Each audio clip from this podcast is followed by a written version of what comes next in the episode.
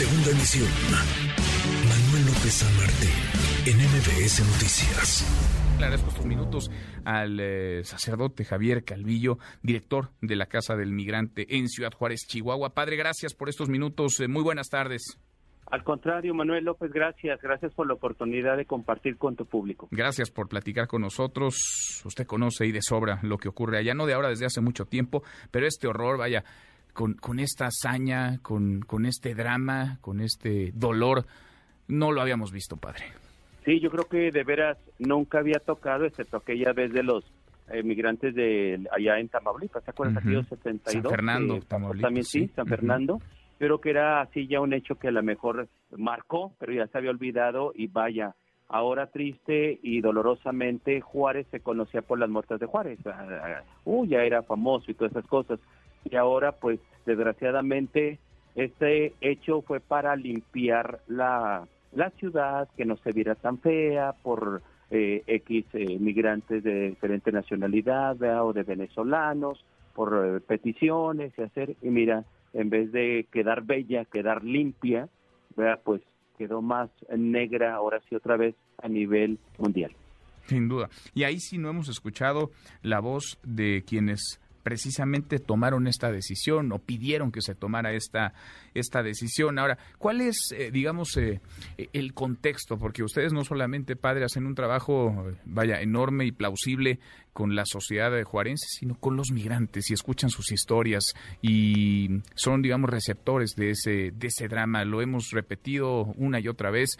No van migrando muchos de ellos, la gran mayoría no van migrando por gusto, lo hacen por necesidad, lo hacen orillados por condiciones de pobreza, de violencia, de marginación en sus países de, origen. ¿Cuál es el sentir de los migrantes que llevan ya un largo camino recorrido y están a un paso de la frontera con Estados Unidos? Lo interesante aquí, Manuel, es que ahorita se está dando diferentes, eh, vaya, modalidades, diferentes acciones o diferentes tipos de migraciones. Hay que recordar, este, eh, no sé, por ejemplo, marquémonos exclusivamente en los venezolanos. Eh, la gente habla, dice, hace ratito me hablaba una personita, va quejándose que porque yo ando allí en eso, que no dejo de defender y todas las cosas, pero bueno, yo le, yo le compartía a ella, está, eh, los, los venezolanos, los migrantes venezolanos, vinieron por su propia voluntad, entraron por su propia voluntad, o realmente qué pasó aquí. Hay que recordar que Estados Unidos dice, este, México, dale permiso de que transiten los venezolanos, dales permiso por seis meses para que ellos puedan transitar libremente porque yo voy a abrir mis puertas. Y al momento de empezar eso, 1.500 venezolanos pasaban por día. Después de un mes, una semana o un mes, dos semanas, se dice, se cierra y ya no hay ningún problema, ya no hay más entradas. ¿Qué pasa con todos los venezolanos que se quedan en el sur, que se quedan en el centro, un poquito más para acá, y que todos vienen con la idea de entrar a Estados Unidos? Como bien lo comenta su eh, gente que no es porque quiera, ah, sino que por vienen, oye, todos los que tenemos hambre buscamos la comida, todos los que tenemos el peligro va, queremos este, salvar nuestra vida. Entonces, no es esta acción, llegan los migrantes aquí a Juárez y claro, se tienen que a, a, aglomerar, se van haciendo y se quedan en el río Bravo. Viene allí unas acciones de por parte del alcalde, la policía municipal, con violencia. Bueno, va pasando esos detalles, pero luego eh, eh, abrimos nosotros un, un, centro en Catedral para atender todo este tipo de población, porque los mueven de un lugar, no les ofrecen otra opción o les ofrecen una opción, pero muy retirado del puente. Y hay que reconocer que para los migrantes clave y fundamental es el río. ¿Por qué? Porque ahí está el, el puente, está todo lo de Estados Unidos. Entonces, los migrantes lo que hacen es expandirse por toda la, ciudad y empiezan en los cruceros a vender o a cantar o, a hacer cosas o a limpiar vidrios, lo que sea. Pero luego también empieza la policía de en Catedral en cinco ocasiones a sacar venezolanos de una manera muy violenta, a perseguirlos, a llevarse familias, a llevarse acciones. Fuimos y pues, le hablamos con la seguridad pública, empezaron también migración en las en los hoteles, a llevarse migrantes, también mujeres embarazadas. Fuimos también a platicar con ellos, pero bueno, todo eh, viene el problema cuando el día de antier, pues eh, por orden de ahí de el alcalde, porque la comunidad ya está muy molesta, ya este, les, les afecta ya a la comunidad, a, algunos ciudadanos, y entonces pide que se vaya a recoger aquellos eh, migrantes que están en los cruceros.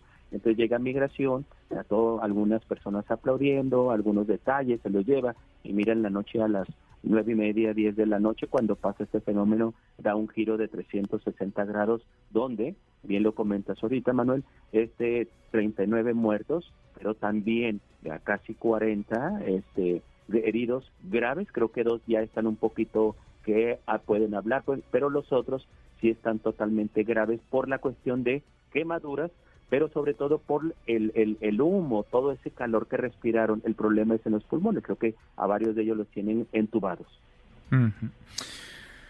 Y el titular del Instituto Nacional de Migración, pues eh, de pues gira, de gira hospitalaria, ¿no? En turismo hospitalario, padre, sacándose fotos. primero, primero, Manuel, decirte que eh, en esta administración, eh, generalmente antes se escogía un delegado de migración del estado de Chihuahua, que conociera la realidad, que conociera los puntos, que conociera los puentes y que tuviera esa comunicación también con Estados Unidos, ¿no? Yo creo que eso es clave. Pero en esta administración, pues se mandó uno de la Marina, se mandó un general, se mandó uno del ejército, se mandó... Yo quiero creer que están preparados también para conocer la ley de migración, para conocer los protocolos y todas estas cosas. Entonces, pero al momento de llegar no hay contacto con los albergues, no hay contacto con la sociedad, no hay contacto con esas cosas, incluso ni con los otros niveles de gobierno. Entonces, eso va haciendo ya una migración, vaya, muy aislada, muy cerrada, muy este, criticada, muchos comentarios, y entonces ya cuando llega este hecho, mira todo lo que sale a la luz, ¿no? Todo lo que sale que se cobraba, que había dinero, que había eso, que habían eh, otras movidas. Entonces, aquí lo detalle es que, de veras, ni el, el, eh, comisionado, va ese Garduño, silencio. Mira, vino, se tomó nomás fotos saludando a dos, tres de los enfermitos, ¿verdad? Punto. Él no cree que salió a decir algo, voy a visitar. Afuera había migrantes, habían con velas y todo en protesta. Salí y dice, oiga muchachos, pues mire, nada, había prensa, había gente, nada, nada, se retiraban. El delegado de migración jamás salió a decir nada. creo que ahorita algunos agentes de migración, desgraciadamente, pues a veces pagan este justos por pecadores, ¿verdad? Entonces, el, el, el, los que son agentes que pues tienen a lo mejor años ahí viviendo y que son de aquí de Juárez, pues son los que creo que ya hay ocho detenidos, ¿no? Cuando la cabeza, yo estoy convencido que si tú no podas algo malo desde la raíz, va a seguir creciendo, va a seguir haciendo daño. Y lo interesante acá, ve acá en México, el problema es ahora si es de Brad sí, o sí, sí, sí, de relaciones Están lavándose las manos y echándose la papa caliente. fíjate, fíjate cómo, oh, Manuel, digo, con todo respeto a nuestras autoridades, cómo desde allí dices tú, qué problema y qué feo que digan, oye, ¿es de gobernación o es de relaciones exteriores? Señores, y siempre ha sido de gobernación. ¿Qué pasa ahora? No, pues fuiste tú, no, pues fui yo. Entonces, pues, ¿qué va a pasar con Gardoño? ¿Qué va a pasar con el delegado? ¿Qué va a pasar con todo? No, a lo mejor qué dato simplemente te cambio, simplemente pasó. ¿Y qué onda con todas esas muertes? ¿Qué onda con todos esos que quedaron, este, que están graves, graves porque están entubados? y el problema es en los pulmones por todo lo que respiraron. No es COVID, sino por todo lo que tu, eh, se tienen allí, ¿verdad? Porque por doctores o enfermeras que uno conoce dicen, no, está entubado y están graves por la quemadura, por el grave quemadura, pero lo grave son sus pulmones que están dañados por todo el humo que inhalaron. Entonces, pero ¿y quién? Con los agentes, teniéndolos ahí, ya se va a solucionar el problema si siguen las cabezas, si siguen todos esos juegos de que tú la traes, yo no la traigo, yo no fui, sí fui, y que diga el presidente, pues fueron los, los, los, nuestro presidente diga, pues fueron los migrantes que emprendieron, va, pues ni modo, Punto, se acabó. Es todo lo que ha pasado y es todo lo que se ha dicho. Sin duda, sin duda. Y esto no puede parar únicamente en quienes estaban del otro lado de la reja. Claro que tienen responsabilidades y deberán ser llevados ante la justicia, deberá haber consecuencia, castigo, pero tienen jefes. Y el mayor, el principal responsable es el titular del Instituto Nacional de Migración, aunque se esconda, aunque no aparezca, aunque se la pase tomándose fotos en hospitales, aunque no quiera dar entrevistas, él es el máximo responsable de la muerte de 39 personas en una estación migratoria bajo su responsabilidad. Padre, gracias por estos minutos. Sigamos, sigamos al habla, por favor.